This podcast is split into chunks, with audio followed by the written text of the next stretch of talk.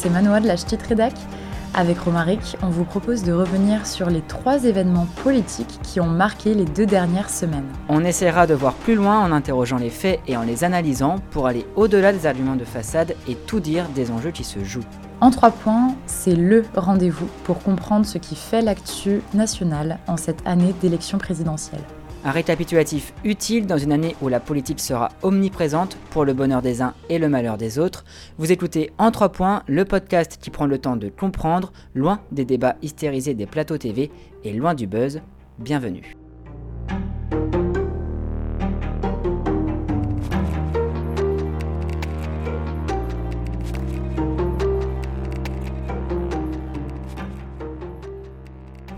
Bonjour et bienvenue dans le podcast politique en trois points.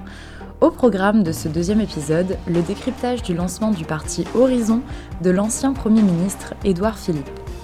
Avec Romaric, on questionnera aussi le gigantesque plan d'investissement dévoilé cette semaine par le président de la République, Emmanuel Macron, baptisé France 2030. Et pour finir, notre troisième actualité politique du jour sera dédiée à la prolongation potentielle du pass sanitaire d'ici à cet été.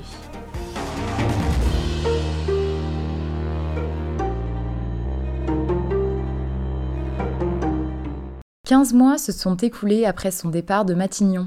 Le voilà de retour sur la grande scène politique. Je parle bien sûr d'Édouard Philippe, l'ancien Premier ministre qui a dévoilé son propre parti samedi dernier, le 9 octobre, baptisé Horizon. Devant plus de 160 maires, 600 élus locaux et une soixantaine de parlementaires, Édouard Philippe a affirmé vouloir construire une nouvelle offre politique. Comme il l'a indiqué avec Horizon, l'actuel maire du Havre ne souhaite pas se lancer dans la course pour la présidentielle 2022 puisqu'il soutient la candidature de l'actuel président de la République. En revanche, ce tout nouveau parti pourrait présenter des candidats aux élections législatives de juin 2022 et éventuellement participer à la future majorité présidentielle, tout en gardant bien sûr en ligne de mire l'élection présidentielle de 2027. Car, comme il l'explique, l'objectif de son parti, c'est aussi de construire sur le long terme une stratégie pour l'avenir de la France à l'horizon 2050. Il le résume par une formule voir loin pour faire bien. Pour ce qui est de la couleur politique de ce tout nouveau parti, il s'inscrit dans la logique d'une droite élargissant la base électorale d'Emmanuel Macron. Une droite en quête d'ordre réclamée dans les comptes publics, autant que dans les rues, comme il l'a expliqué durant le lancement d'une partie samedi dernier. Et un parti de plus. En cette année présidentielle, on ne les compte plus, tout comme on ne compte plus hein, les candidats. Édouard Philippe, lui, se veut clair, il n'ambitionne, tu l'as dit Manois, aucune élection en 2022, désirant apporter son soutien à Emmanuel Macron. Il n'empêche, avec l'horizon, c'est d'abord les partis qui reviennent en force. Après la déroute subie en 2017 par les deux formations euh, ancestrales, le Parti Socialiste et les Républicains, on les croyait tout simplement morts. Voici qu'ils reviennent sur le devant de la scène. Horizon, c'est bel et bien un parti et on ne s'en cache pas. Le revendiquer, c'est évidemment s'inscrire dans le temps long. Un parti n'a pas vocation à disparaître une fois la première élection euh, passée. Le retour au bercail de Xavier Bertrand est d'ailleurs un autre exemple hein, qui atteste de ce retour en grâce des partis. Il a annoncé vouloir participer au congrès fermé organisé en décembre prochain, durant lequel les adhérents y désigneront leurs candidats. Xavier Bertrand avait entretenu euh, le flou, désirant un temps à s'imposer comme le candidat naturel à droite. En 2017, il avait quitté avec fracas les républicains Aujourd'hui, il cajole les sympathisants et reprend sa carte au parti. Il suit là le même chemin que Valérie Pécresse. Les partis sont si populaires que chaque candidat veut le sien. Le paysage politique est plus fragmenté que jamais. À gauche, bien sûr, hein, mais à droite aussi, avec Édouard Philippe, entre autres. La gauche semble avoir du mal à exister. Anne Hidalgo a officiellement été investie par le Parti socialiste, mais elle est à la peine dans les sondages. En ce moment, la bataille semble se jouer à droite. Avec euh, Horizon, Édouard Philippe veut s'inscrire dans le temps long. Pourtant, c'est bien 2022 qu'il a d'abord en ligne de mire.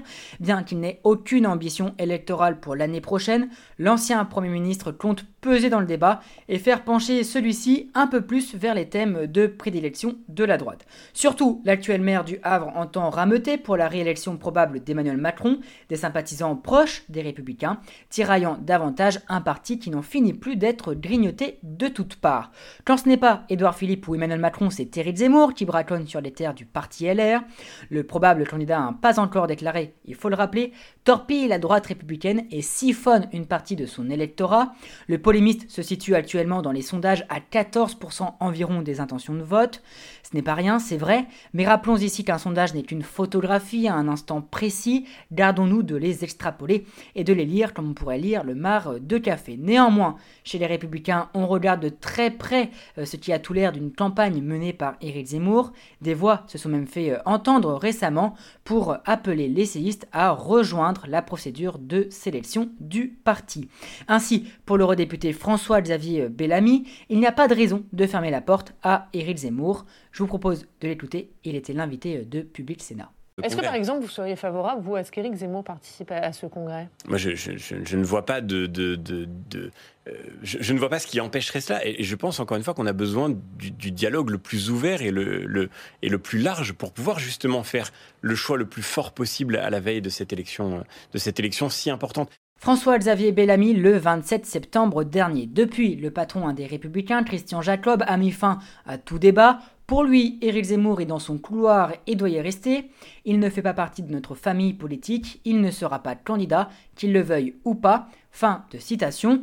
À cela, Éric Zemmour n'a pas manqué de réagir. Il s'est fendu d'un tweet pour le moins ironique. Je cite Quelle tristesse, sans avoir rien demandé, je suis exclu de la course qui sert à choisir le Premier ministre de Macron. Au-delà du ton un brin caustique, l'essayiste dit tout un de l'état actuel de la droite, plus divisé de jamais. Éric Zemmour revendique d'ailleurs l'héritage du RPR, l'ancien parti créé par Jacques Chirac et qui se réclame du gaullisme. En 1990, les mesures proposées par le RPR étaient assez similaires à celles que l'essayiste défend aujourd'hui. Fermeture des frontières, critique de l'immigration, incompatibilité euh, supposée de l'islam avec nos lois. Ainsi, Zemmour inverse le schéma. Ce n'est plus lui qui est marginal et radical, mais c'est la droite républicaine qui a perdu ses valeurs. Déjà, en 2014, Alain Juppé, plus centriste, était mal à l'aise avec ce virage adopté par le RPR dans les années 1990. Zemmour n'a donc rien inventé, il ne fait que rappeler une fracture historique au sein de la droite française. Mais alors, fait-il plus de mal aux républicains qu'au Rassemblement national? À en croire les sondages, Marine Le Pen dévisse quand le polémiste augmente. C'est donc d'abord à l'électorat lepéniste qu'Éric Zemmour semble grappiller euh, des voix, mais gare à la lecture euh, trop simpliste. Hein. La campagne de Marine Le Pen bat de l'aile quand l'essayiste, condamné à plusieurs reprises par la justice pour provocation à la haine raciale, multiplie les apparitions médiatiques. En tout cas, c'est bien lui qui a la dynamique dans les cercles nationalistes. Il n'empêche, les républicains doivent eux aussi en faire face à Éric Zemmour. Son discours conservateur et identitaire peut séduire, bien que les électeurs et électrices, surtout les plus âgés, semblent être assez fidèles au parti euh, en réalité. La grande faiblesse de LR, c'est surtout le fait d'être encore aujourd'hui empêtré dans le choix d'un futur candidat. Cette période de transition n'intéresse guère plus que les adhérents. Pendant que le parti discute modalités de sélection, Éric Zemmour, tout comme Édouard Philippe, prennent la lumière et se font entendre. Et puisque tu en parles, revenons-en à Édouard Philippe, qui a présenté en grande pompe samedi 9 octobre son nouveau parti. Et donc avec Horizon, le maire du Havre entend clairement donner un coup de barre à droite. L'ancien Premier ministre hein, le dit lui-même, en politique, il faut accepter l'idée que parfois tu dois mettre une bonne droite. Ces mots hein, sont tirés du documentaire Édouard pour mon pote de droite, diffusé en juillet 2021. Édouard Philippe ne pensait pas que cette phrase allait prendre tout son sens aujourd'hui, hein, alors qu'on le place plutôt comme politique de centre droit, héritier de la droite jupéiste. Cela ne l'a pas empêché de faire les yeux doux à une partie de l'électorat plus radical. Il en est ainsi de sa position sur le wokisme, ce courant qui a l'air sur toutes les discriminations subies par les minorités. Vous allez l'entendre, sa position est assez éclairante. Vous avez euh, la cancel culture, le wokisme et, et, tout le tintouin qui peut vous tomber dessus en vous disant vous n'avez pas le droit de dire ça. Comment Vous lisez Homère? Quand même une vision très masculine de l'Antiquité, Homère. Édouard Philippe en renouvelle ainsi le fameux en même temps macronien, puisqu'il entend incarner la nuance. D'ailleurs, sur la forme, la présentation de son parti samedi 9 octobre se voulait sobre. Seul en scène, Édouard Philippe a pris la parole pendant plus de deux heures, refusant les effets de tribune, les coups de menton, admettant même les doutes. En cela, il fait le choix de la raison, un point commun avec Emmanuel Macron. Le président entend incarner cette rationalité en vue de 2022. À droite, l'espace semble déjà bien saturé, difficile se faire entendre, de se démarquer. Alors pour exister, les candidats et les candidates se livrent à une véritable surenchère. C'est à celui ou celle qui tapera le plus fort qui proposera l'idée la plus radicale, la plus retentissante. Édouard Philippe joue donc la différence, préférant la modération et la nuance. À droite, hein, c'est suffisamment rare pour lui permettre de se faire une place et de creuser son trou au service d'Emmanuel Macron pour 2022. Continuons en outre le dépeçage des républicains, mais attention hein, à vouloir faire de la raison un argument qui le différencierait de ses adversaires, à vouloir englober tout le spectre politique, Emmanuel Macron se laisse comme opposant que les extrêmes, on a connu mieux comme nuance démocratique, en voulant devenir un choix de raison, on en oublie les convictions, pourtant essentielles en démocratie. Remettre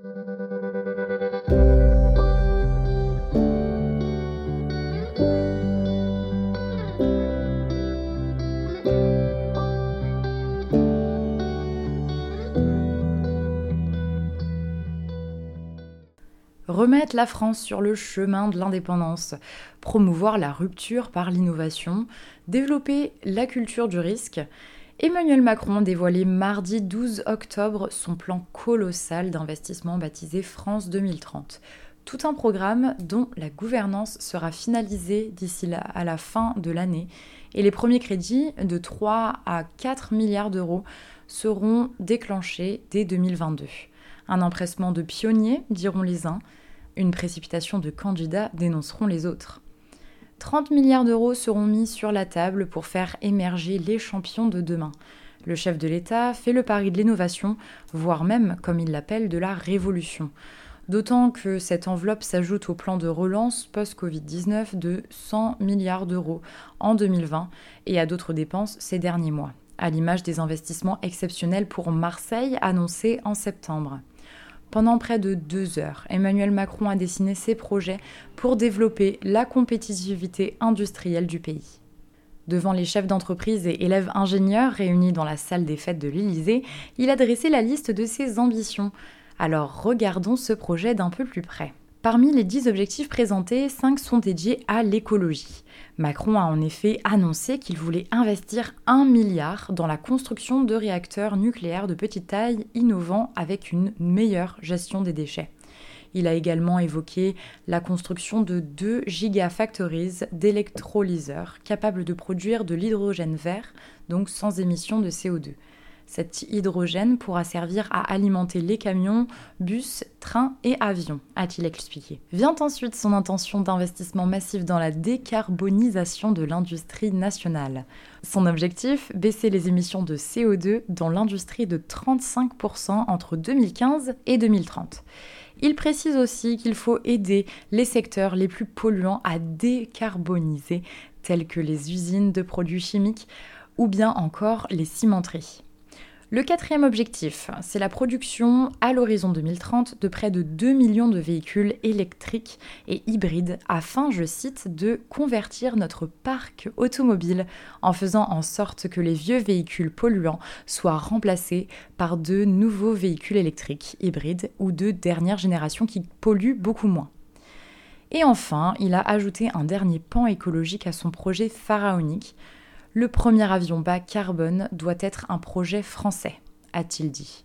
Au total, ce seront 4 milliards qui seront investis sur les acteurs des transports du futur, c'est-à-dire pour les véhicules électriques et hybrides et les avions bas carbone. Les autres ambitions affichées par Emmanuel Macron sont également claires. 2 milliards d'investissements pour l'agriculture avec l'objectif de décarboner la production agricole, sortir de certains pesticides, améliorer la productivité et développer des productions euh, plus résilientes et plus solides dans les biosolutions. Mais aussi 7,5 milliards investis dans la santé et la recherche, Et finalement, le secteur de la culture et de la formation a également été mis sur la table ce mardi. Les studios, la formation professionnelle ainsi que le développement de contenu seront investis pour se maintenir sur la scène internationale.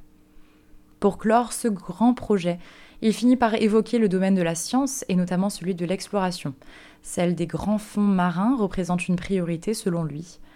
Macron a aussi exprimé sa volonté de construire des micros et mini-satellites d'ici 2026 pour que la France, je cite, prenne toute sa part dans la nouvelle aventure spatiale qui est en train de se construire. On s'y serait cru si Emmanuel Macron n'est pas en campagne, ça en a tout l'air. On l'a analysé ensemble. Manoa, Édouard Philippe s'est offert une jolie tribune en dévoilant son nouveau parti. Pour l'occasion, il a fait les choses en grand.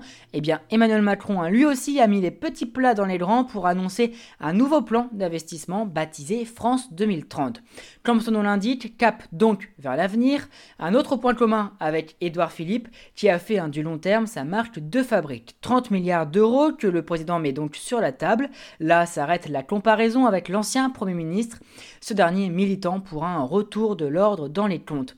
Mais après France Relance, le gouvernement entend avec ce nouveau plan œuvrer pour la souveraineté industrielle de la France. La crise sanitaire a en effet révélé les fragilités de notre industrie, certains secteurs étant dépendants du commerce mondial. Surtout, la Covid-19 a mis au jour un retard pris dans l'innovation, retard qui illustre l'échec de Sanofi par exemple à mettre au point un vaccin à ARN messager. Emmanuel Macron veut donc agir et lutter contre ce que certains pensent être un déclin français. Nous avons eu le TGV, la conserve également, l'énergie atomique, on en reparlera, mais aussi Airbus ou encore le Rafale, la belle époque, certains diront. Et maintenant, voilà hein, la question à laquelle France 2030 est censée répondre. Manoa, tu as résumé pour nous les grands volets de ce plan euh, d'investissement qui vient en supplément des 100 milliards d'euros déjà apportés par France Relance. Des objectifs euh, tous azimuts, donc un inventaire à la Prévert pour certains. L'opposition n'a d'ailleurs pas manqué de critiquer un saupoudrage de l'investissement. C'était euh, déjà le cas l'année dernière avec le plan de relance acte 1. Mais c'est d'autant plus risqué aujourd'hui que la situation économique des ménages n'est pas nécessairement au beau fixe, le prix du carburant n'en finit plus de grimper, atteignant euh, des euh, records. Les factures énergétiques, que ce soit le gaz ou l'électricité, sont de plus en plus euh, salées.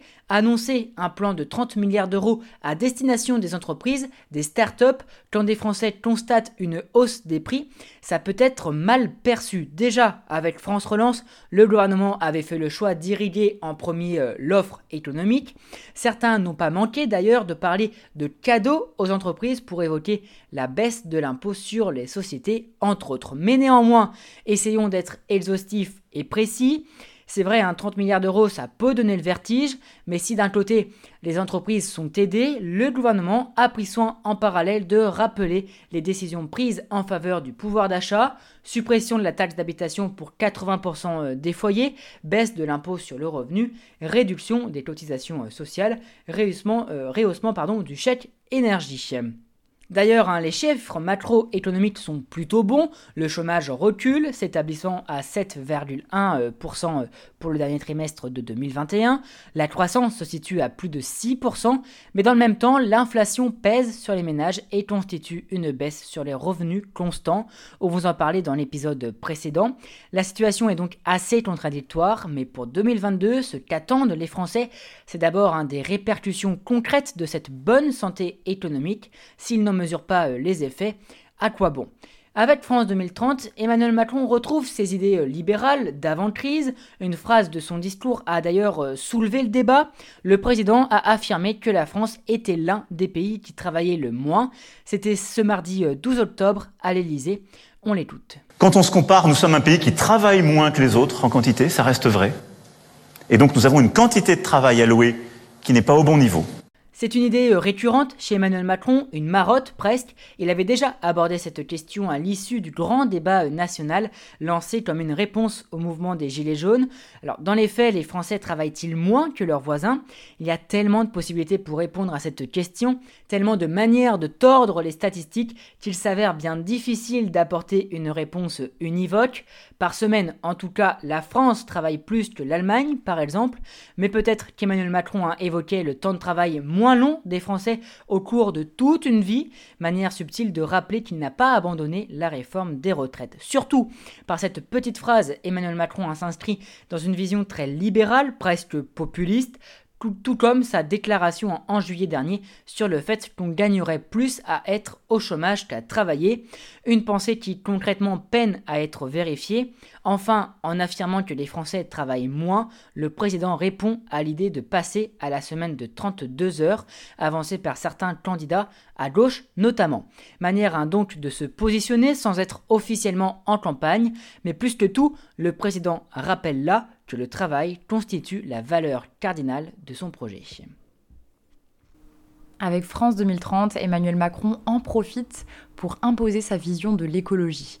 Tout ça, bien sûr, dans l'optique de 2022. Se positionner sans entrer en campagne. 40% du plan France 2030 sont consacrés à la décarbonation de l'économie, décarbonation qui passerait avant tout par l'énergie nucléaire. Emmanuel Macron se pose en défenseur de celle-ci, tandis qu'à gauche, notamment, Yannick Jadot ou encore Jean-Luc Mélenchon entendent sortir du tout nucléaire. Le président donne donc des gages à un électorat marqué plus à droite, attaché à cette énergie nucléaire dont on vante le faible rejet de CO2. Souvent, hein, cependant, on oublie que toute énergie est euh, polluante et que si ce n'est pas les gaz à effet de serre que l'on rejette, ce sont des déchets nucléaires extrêmement toxiques dont on ne sait pas euh, quoi faire. Le plan France 2030 se veut l'incarnation pour Emmanuel Macron de son écologie de progrès. Ainsi, n'a-t-il pas annoncé le lancement d'un appel à projet pour 2040 afin de trouver des alternatives au plastique? Ici, le président entend bien se démarquer des écologistes et de ce qu'il a appelé le modèle Amish. Les activistes écologistes ont réagi à ces mesures. Simple effet d'annonce, nous disent-ils. La fondation Nicolas Hulot critique ainsi un mirage tout technologique, comme si une technologie magique allait faire la transition écologique sans avoir besoin de s'interroger sur notre consommation et nos modes de vie. Fin de citation. D'autres encore dénoncent le manque de financement pour verdir le bâtiment et le ferroviaire, alors que l'aéronautique est à l'inverse plutôt bien servi. Surtout, Emmanuel Macron a se contredit, certains. Le plan France 2030 va ainsi autoriser l'exploration des fonds marins pour trouver des métaux rares, alors que cela pourrait avoir des conséquences dramatiques sur la biodiversité. La réindustrialisation est évidemment une chose saluée par les écologistes. Produire plus proche nous évite de polluer, mais évidemment produire toujours plus annihile ce gain. Or, avec ce plan France 2030, hein, c'est ce qu'Emmanuel Macron semble promouvoir. Une incohérence de plus donc qui risque d'accréditer l'idée de saupoudrage, on l'a vu, et de l'argent magique dépensé à tort et à travers. Emmanuel Macron avec France 2030 veut retrouver son image réformateur et conquérant, faire le pari de l'avenir, montrer un cap et susciter l'espoir quand certains politiques sont accusés d'encenser un passé qui n'aurait jamais existé et de décrire un futur plus que morose. Mais comment se projeter vers l'avenir quand ce plan France 2030 ne met pas clairement et de manière cohérente l'enjeu climatique et environnemental au centre de tout? Enfin, parler d'avenir sans évoquer les jeunes paraît aberrant. Construit-on un, futur sans jeunesse? Des mesures hein, plus concrètes sont attendues en ce sens, car les jeunes, comme les entreprises, ont subi de plein fouet la crise, et c'est eux qui feront demain la France de 2030.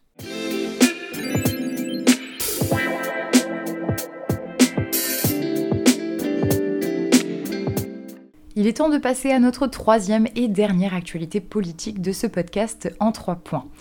Une actualité qui fait un peu grincer des dents. Mercredi dernier, le 13 octobre, un projet de loi a été présenté en Conseil des ministres. Il prévoit la prolongation de l'état d'urgence sanitaire jusqu'au 31 juillet 2022. Ce faisant, le gouvernement veut prolonger la légalité du pass sanitaire en plaidant le principe de précaution. C'est-à-dire que à tout moment, il pourra lever ou rétablir le pass sanitaire en fonction de l'évolution de l'épidémie, mais également mettre en place des mesures sanitaires restrictives comme le couvre-feu ou bien encore le confinement. L'échéance du pass sanitaire était prévue, on le rappelle, le 15 novembre prochain. Bien sûr, l'opposition a déjà manifesté son mécontentement. Absence de contrôle du Parlement, date fixée à l'été prochain, ce qui fait qu'on enjambe l'élection présidentielle prévue les 10 et 24 avril prochains, flou dans les prochaines modalités d'application, de raisons qui expliquent la contestation qui existe autour de ce projet de loi. Les Français ont appris à adopter bon gré mal le pass sanitaire. Il s'est avéré juste là efficace pour jululer l'épidémie. Un outil donc que le gouvernement entend ne pas se séparer de sitôt. Pourtant, quel intérêt à conserver une telle mesure si la situation ne le justifie plus? Bien sûr, le gouvernement souhaite garder ce moyen efficace justement hein, pour réagir en cas de reprise épidémique. La crise est-elle finie? Tout reste encore flou. Pour de nombreux Français, c'est le cas. Le coronavirus ne semble plus faire partie de leurs principales préoccupations. Après des mois et des mois d'angoisse, il faut se projeter vers l'avant et peut-être délaisser les mesures restrictives. Pourtant, la situation en Angleterre nous fait reconsidérer la question. Bien que nous sommes loin d'un rebond épidémique inquiétant, les chiffres repartent à la hausse chez nos voisins britanniques. 44 932 nouveaux cas de Covid pour la seule journée du 15 octobre. En une semaine, on constate une hausse de 11,5%. Mais pourquoi cette flambée alors que 80% des Britanniques sont complètement euh, vaccinés? Eh bien, la réponse se trouve peut-être dans le fait que Boris Johnson a refusé d'instaurer un quelconque passeport euh, sanitaire. Porter le masque n'est même plus obligatoire dans les transports bondés, les concerts ou encore les magasins. Derrière tout ça, ça cache évidemment un choix, celui de capitaliser sur l'immunité collective. Plus le virus circule, plus les personnes entre elles se contaminent. Un choix qui néanmoins pèse sur le système hospitalier, qui est confronté dans le même temps à la reprise des maladies euh, saisonnières et aux traitements qui n'ont pas été prodigués durant la crise sanitaire. Tout ça pour dire qu'en France, le gouvernement semble pouvoir faire de la situation britannique un argument de plus dans la conservation du pass sanitaire. Mais au-delà de sa euh, ce qui choque, c'est la non-consultation de l'opposition pour un sujet aussi crucial que nos libertés. La polémique enfle, ce n'est pourtant pas nouveau. Emmanuel Macron, au plus fort de la crise, avait été euh, critiqué pour son manque de consultation du Parlement. Le président a multiplié les conseils de sécurité, reléguant les députés au simple rang d'avaliseurs. Il aurait été plus démocratique, c'est certain, de soumettre au vote de ceux censés représenter le peuple cette prorogation du pass sanitaire. Le Conseil constitutionnel avait validé le pass sanitaire parce qu'il était temporaire. Désormais, le gouvernement pourra le décréter si besoin durant 9 mois de plus. Mais le président joue là un jeu dangereux. En exerçant toujours le pouvoir de manière autoritaire et verticale, il donne des arguments de plus à des antipasses et des antivax qui défilent toutes les semaines. Surtout, un leur colère pourrait se trouver amplifié s'il est pris à la pompe remobiliser les gilets jaunes. Nous ne sommes pas à l'abri d'une convergence des luttes. Le mouvement de 2018, au-delà de ses revendications sur la taxe carbone, avait réclamé plus de démocratie à l'époque. En 2021, visiblement, il pourrait avoir les mêmes motifs de lutte. Surtout pour 2022, la décision de proroger le pass sanitaire sans aval des députés pourrait mettre à mal un peu plus une opposition déjà faible. On peut s'interroger d'ailleurs hein, sur le rôle qu'elle a eu à jouer durant ce mandat, un rôle plutôt restreint. L'article 24 du projet de loi sur la sécurité globale a bien été réécrit, mais avant tout grâce à la pression de la rue. Dès le début de son quinquennat, Emmanuel Macron a voulu passer outre le Parlement en réformant le Code du travail par ordonnance, on s'en souvient. La réforme des retraites a également laissé des traces, Édouard Philippe ayant voulu passer en force avec l'article 49.3. La crise sanitaire aura eu raison pour l'heure hein, du projet. L'épidémie est l'exemple le plus euh, criant de cette relative passivité de la part de l'opposition. Non pas que celle-ci n'ait pas essayé de se faire entendre, mais plutôt que la manière jupitérienne qu'a Emmanuel Macron d'exercer le pouvoir les en a tout simplement empêchés. Relégués au rang d'observateurs, les députés devront faire valoir un bilan pour peut-être espérer briguer un nouveau mandat législatif, il sera intéressant hein, de regarder comment les électeurs percevront les élections législatives de 2022 avec cette non-consultation sur le pass sanitaire, pas sûr qu'ils y prêtent un grand intérêt et une importance démocratique. En parallèle, bien que ce projet de loi prévoit un durcissement des sanctions en cas de fraude au pass sanitaire, c'est-à-dire jusqu'à 5 ans d'emprisonnement et 75 000 euros d'amende, il n'évoque pas du tout la troisième dose, pour l'heure réservée aux personnes âgées et fragiles. Rappelons aussi que la fin de la gratuité de certains tests dits de confort le samedi 15 octobre constitue une étape supplémentaire de la stratégie anti-Covid mise en place par le gouvernement en encourageant encore davantage la vaccination. L'exécutif, qui ne veut pas rendre la vaccination obligatoire, a fait du pass sanitaire un réel pivot de sa stratégie, provoquant depuis plus de trois mois des manifestations qui ont réuni samedi dernier, le 9 octobre, un peu plus de 45 000 personnes.